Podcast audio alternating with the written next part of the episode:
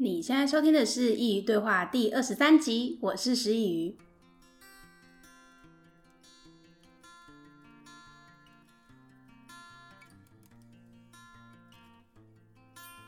今天要跟大家分享前阵子很火红的书《习惯致富》。如果你有在涉猎理财相关的书籍，那你一定知道罗伯特清崎的《富爸爸穷爸爸》。要我说的话，其实这两本书的核心概念是相同的。但《习惯致富》这本书主要是说明作者研究富人与穷人之间的习惯长达五年，写出的三十个致富的习惯。我之前看了《原子习惯》的时候，也很喜欢它的概念。里面有一句话我印象非常深刻，是心理学家荣格所说的：“倘若无法意识到无意识，它就会指挥你的生活，然后你会称之为命运。”如果我们没有意识到习惯的好坏，那我们的生活其实是被我们自己养成的习惯给操控着。当我们怨天尤人的时候，其实该埋怨的是自己，只是我们不自觉。那今天就会好好的分享一下这本书，看完之后觉得受益良多，但更重要的是要身体力行。不过因为三十个习惯有点多，今天呈现的方式会是以同整的概念出发。如果你在听完之后想要更深刻了解书中的内容，我非常的推荐你带一本回家看。在看这本书的时候，你会不由自主的一直往后翻，一刻也停不下来。虽然说分享书籍是这个节目的主要目的之一。但在我听过其他介绍书籍的节目后，发现我必须在被节目提起兴趣之后，真实的去拿起这本书，认真的去阅读它每一行字，最后这些内容才会是我的。每一本书的内容真的只用几分钟是无法全部了解的。如果你在听完我的任何一集关于分享书籍的内容后，真真实实的去拿起这本书，那我的节目在那个时候才真正产生了价值。那你准备好跟我一起改掉穷习惯，前往致富习惯的路上了吗？那我们就开始吧。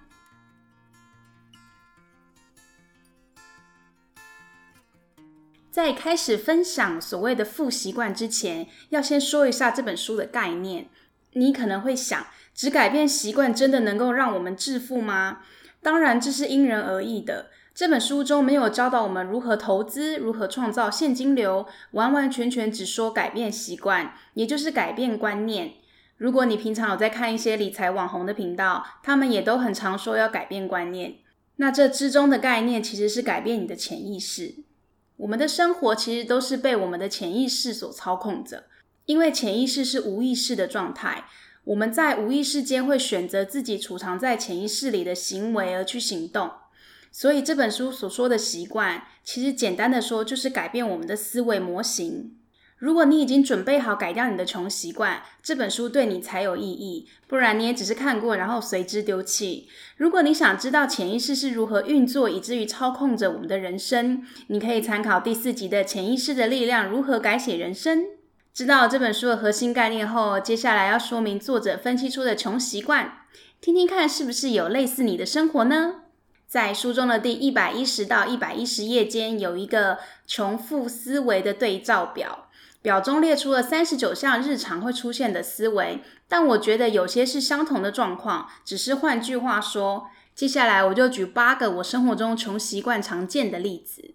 一，想着如何花掉钱，这个其实我自己也是这样，每次领到薪水，甚至还没领到的时候，我就会开始规划下一次的旅行，可能和朋友吃饭。或是要买些什么一直很想买的东西，觉得犒赏自己是件应该的事情。但在这几年开始改变之后，我确实有一些不一样。我一直都有定期定额买一些股票当存股，因为我实在对于看盘 这件事很不在行，所以后来决定选择像巴菲特一样长期持有。但还是希望在听的你能够在投资前是已经了解你所投资的是什么样的投资标的。希望大家不要因为我被诈骗就觉得我讲投资很讽刺，我也算是亲身经历，大家就把我当做借镜吧。二，担心钱花光。我想担心在月底要吃土，可能是很多人生活的写照。但我要很明白的跟你说，担心都是无用的，因为我们担心的百分之九十是不会发生。但这也不是要你每个月都尽情挥霍。如果你知道你有好好管理你的财务，那你是不是就不会担心了呢？所以，与其担心，不如好好检视自己的财务状况吧。三，相信工作能为生活带来保障。我相信这点应该会戳中很多人的小宇宙，因为这是我们延续我们父母那一代的思维。还是要说父母亲是没有错的，他们的思维是因为他们生活的年代带给他们的。我们不应该去期望父母为我们的思维或财务负责，我们应该要自己去改变。因为通货膨胀，现在的钱越来越小。如果我们只单靠工作来支撑我们的生活，是没有办法达到财务自由的。所以，不要只抓着自己的工作，不论你在这间公司多久，终究不是自己的。前几年，我前公司因为未来走向不同，因此需要裁员。每次到这个时候，你都会想，被裁的一定是最资浅的那几个。但现实是残酷的，对于公司来说，不能为它产生利益的都是冗员。这次裁员的名单有一个是在公司二十多年的前辈，我当时吓了一跳。那个时候我还太年轻，觉得公司很没有人性。虽然我到现在还是觉得公司这个决定很不好，但是我明白了一件事：公司始终是商人，不是家人。四，相信命中注定。你有没有常说“我就不是富贵命”这种话？这句话在无形间已经扼杀了你的未来，而你就是你自己的杀人凶手。我们常说命运掌握在自己手里。但如果你还是无法丢弃你无法变富有的思维，那你的命运就会如你所言。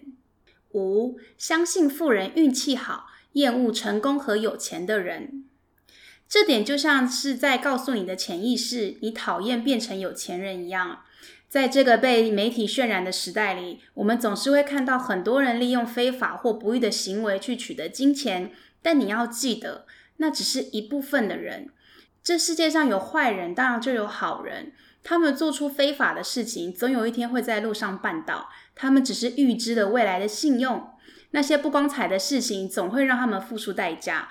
而我们不应该让那些人阻碍了我们自己。还是有很多是白手起家的有钱人。与其总是厌恶那些不公不正的坏人，何不拿这些心力去相信那些靠自己双手致富的人呢？六，相信鱼与熊掌不可兼得。这个我也是最近才学会的。在我们校园时期，我们受到儒家思想教育非常的深，总是告诉我们没有两全的事情，或是都要得到就太贪心了。不过，为何我们总是要在生活中取舍？总有些人常说有钱人的世界里没有真爱，但真的是这样子吗？还是只是我们自己去解释成这样的定义？在周星驰的老电影里面，不是有句话是这样说的吗？小孩子才做选择，我全部都要。我最近要在抉择的时候，也会这样对自己说。但是全部都要，就是必须得付出努力，而且要比那些取舍的人付出双倍的精力。只要你愿意付出，你一定什么都可以得到。七，认为离开学校就结束了学习，停止前进。学习应该是自己的事。在学校的时候，我们不能选择要去学习什么，不学什么。可是，在离开学校之后，我们的学习、成长、教育其实是自由了。还记得每次毕业典礼那一天，我都特别兴奋。其实我不是很能明白为什么毕业典礼大家总是要哭哭啼啼的。毕业应该是一件很值得高兴的事，因为人生又要走到下一个篇章了，一个新的开始。这其实是一件非常好的事情。离开了学校之后，我们反而可以去选择自己要增强哪一方面的知识，不用再受到考试的驱使，没有老师逼你去学习你没有兴趣的科目，怎么想都是一件非常开心的事，不是吗？所以，如果你现在的生活停滞不前，就去捡起你一直很想学习的事情吧。只要是你想学的，哪怕没有人能够理解，都是一件超棒的事情。八，觉得改变受到威胁。这得跟现在很火红的舒适圈理论类似，改变真的需要很大的勇气。但是如果你不改变，你的人生不管多久都会是你现在的模样。这世界上唯一不变的就是变，变化是我们的日常，也是因为有变化，我们的生活才会如此有趣。不要害怕改变，因为改变才是你通往理想生活的钥匙。以上就是八个书中有分享，而且和我日常有相关的穷习惯。你有没有觉得很像你的生活啊？有的话很好，表示你现在有机会可以改变了。接下来还要说说大家期待的富习惯。书中总共有三十个富习惯，跟穷习惯一样，我不会全部都列出来，只会分享几个我印象深刻的，或是我觉得对我受益良多的。改变就从相信自己可以开始。一、养成良好的日常习惯，每天遵循不悖。相信一定有很多人看过关于富人的日常生活的书，其实不外乎就是运动、冥想、阅读、投资自己。但我其实有的时候不是很喜欢书把那些富人神化。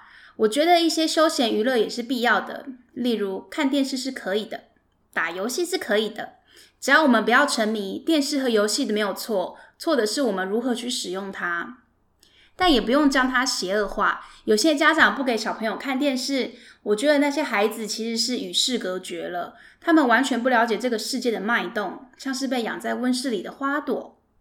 我们每天有时间可以增进自己，但依然要允许自己休息。不是有句话这样说吗？休息是为了走更长远的路。二，打造自己的梦想，并针对梦想设定目标，每天专注于此。这里要说一下，梦想跟目标是不一样的。梦想是一个非常遥远的代表，总是有很多人会觉得这是异想天开。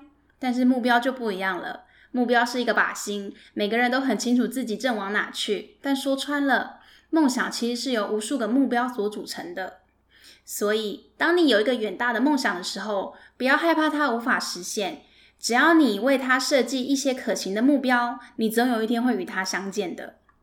三、控制自己的言辞和情绪。情绪管理其实是每个人都必须要正视的一件事，因为发生事情的时候，如果你太有情绪，你是无法好好的去解决你所遇到的难题。我们也应该尽量避免用言语去毁损他人，因为伤害别人对自己是没有好处的。如果你总是处在低气压中，身旁的人也会被你影响，就如同你不会想和总是在抱怨的人相处吧。我们也不应该总是在比较。应该要让自己更好，比较都是无意义的，因为每个人的生活阶段不同，要经历的事情也不同。不要遇到不好的事情就怨天尤人。当然，释放情绪是完全允许的，但你要知道，所有好的事情只有在你状态好的时候才会发生。四，保持耐性，耐性大概是很多人都欠缺的，像是我本人，我真的是一个很没有耐性的人。这是我一直以来都知道的缺点。很多事情我总想着要快点达成，一直到了这些年，我人生发生了这么多事情，我才慢慢养起了耐性。虽然还是很不足，但至少在这条道路上了。在书中有分享一句巴菲特关于耐性的名言，他是这么说的：“致富就是把钱从没耐性的人转移到有耐性的人手上。”送给没耐性的你和我自己。五，创造多个收入来源。这个就是《富爸爸穷爸爸》作者罗伯特清崎所说的现金流，如同刚才提到穷习惯，觉得工作为生活带来保障。如果只有工作一份线性收入，那在失去工作后，我们就会失去唯一的收入。现在这个年代要创立被动收入，其实有很多管道，你可以多多去涉猎、学习，找到属于你自己的方式。但要记住，在被动收入建立前，不是什么事不做。而是做了之后才有被动收入。六，寻求他人的意见或请益于成功导师，如同那句大家耳熟能详的经典名言：“我只是站在巨人的肩膀上。”询问有经验的人或成功导师，就等于我们站在了巨人的肩膀，可以少走一些冤枉路。所谓的成功导师，可以是一个真人、一本书、一个偶像。只要他们为你的人生带来改变，就可以算是成功导师。例如，很多人就把罗伯特清崎当做导师，你也可以找到适合你的。在有疑问的时候，多多询问，要记得答案永远在问题里。七，编列不做事项清单。这个清单有点特别，是要你列出不去做的事情，这样不仅能让你检视自己生活中的坏习惯，也能更让你知道如何去消除。例如，你和我之前一样非常爱看电视。我以前能在电视前一整天，电影一部接着一部。但就在这几年，我想改变我自己，所以我在看了很多书籍之后，检视了自己的生活，发现看电视默默的偷走了很多时间。所以我就让自己每天不要看超过两部电影，可以的话只看一部。到了现在，我可以久久才看一部。而且现在看电视太久会焦虑，心底深处知道自己在浪费时间，但我还是非常热爱电影。那些故事在这样的艺术底下被呈现，怎么能不令人着迷？而我现在是找到了一个更健康的方式跟它并存。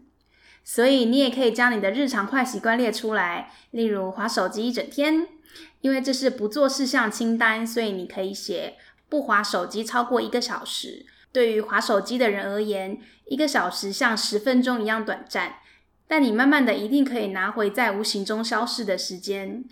当然，我们要改变的不是只有时间而已，还有些不良的习惯，像是不要抽烟、不要饮酒过量等等健康相关的习惯。只要你愿意正视它，你总可以将生活变回你想要的模样。八，每天努力快乐。你觉得快乐很难吗？你觉得快乐离你很远吗？如果你真的有心理层面的问题，我建议你去寻求专业的协助。就像前面所说的，好的事情只有在你状态好的时候会发生。那我们要如何转换自己的负情绪呢？书中有两个方式，我觉得很好。第一点。关于面对害怕，你在做一件事情之前，可能会有很多阻碍你的想法，让你踌躇不前。像是如果我失败了会怎么样？如果我不能得到认同会怎么样？等等。那你现在可以换一个方式，你可以说：如果我成功了会怎样？如果我得到支持会怎样？换个方式去说，你的想象力将带给你力量。不是有个广告台词是这样说的吗？想象力是你的超能力。好好的善用它，它会带给你你所要的世界。第二点，时时感恩。这一点其实我自己在做的时候也觉得很困难。我之前不是遇到诈骗吗？其实我心里有很多不好的情绪，也有很多给歹徒的恶言。但我在看这本书的时候，利用感恩去想这件事情，我就突然好过了许多。或许你会觉得感恩诈骗是一件很奇怪的事情，但是如果你听听我的感谢词，你就也能和我一样放下了那个被害者的心态和执念。以下是我关于诈骗事件的感恩词：二零二零年八月二十八号，感谢生命中的黑暗，因为它将带来光明；感谢这样的坏事，因为它让我看见我的不足；感谢再次拥有重新开始的机会；感谢。It's never too late。虽然说我还是会常常想到这件事，但我每一天都有丢掉它一点，这就是一件很值得高兴的事了。以上就是在书中的三十个负习惯中选取的八个，最后来总结一下八个穷习惯和负习惯。穷习惯一，想着如何花掉钱；二，担心钱会花光；三，相信工作能为生活带来保障。四、相信命中注定；五、相信富人运气好，厌恶成功和有钱的人；六、相信鱼与熊掌不可兼得；七、认为离开学校就结束了学习，停止前进；八、觉得改变受到威胁。负习惯一、养成良好的日常习惯，每天遵循不悖。二、打造自己的梦想，并针对梦想设立目标，每天专注于此。三、控制自己的言辞与情绪。四、保持耐性。五、创造多个收入来源。六、寻求他人的意见或请益于成功导师。七、编列不做事项清单。八、每天努力快乐。希望这个分享可以让你重新检视自己的生活和财务状况，也希望你在听完之后能真实的拿起这本书，将书中的知识与养分转化为你的生活方式与态度，那我才算分享的有意义了。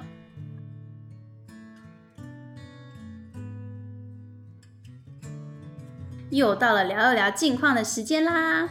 今天的节目内容很多又很长，希望你们在听的时候 不要觉得很负担。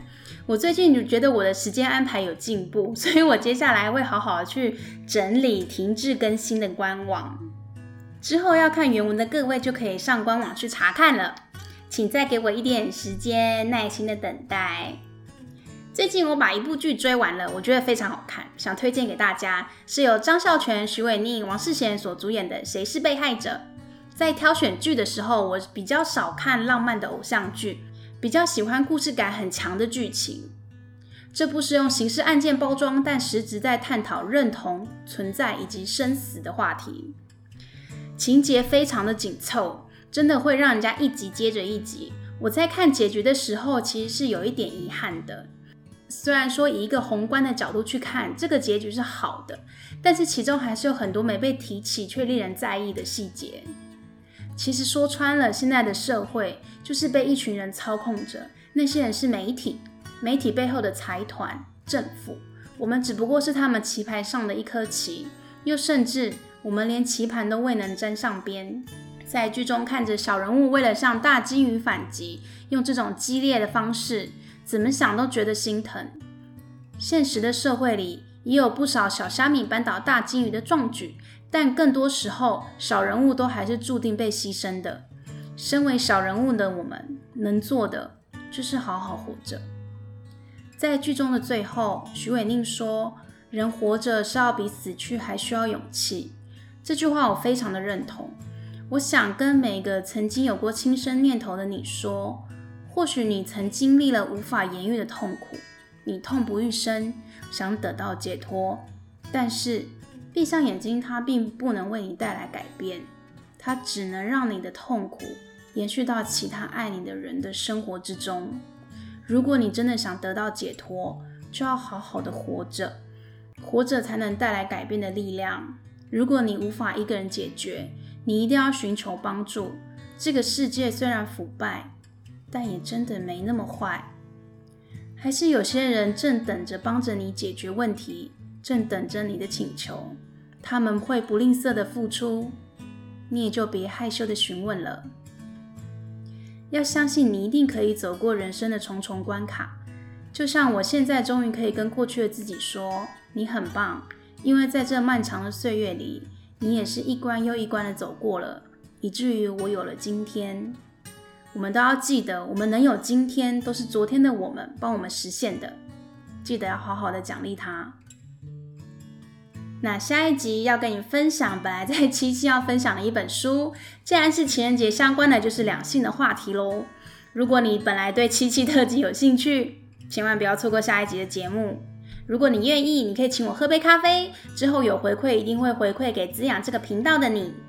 如果你觉得我的内容帮助到你，也希望你能分享给你认为需要的朋友一起来收听。如果你喜欢我的频道，也希望你能上 iTunes 帮我留言打星，让我知道你们的改变。感谢你的收听，我们下次见。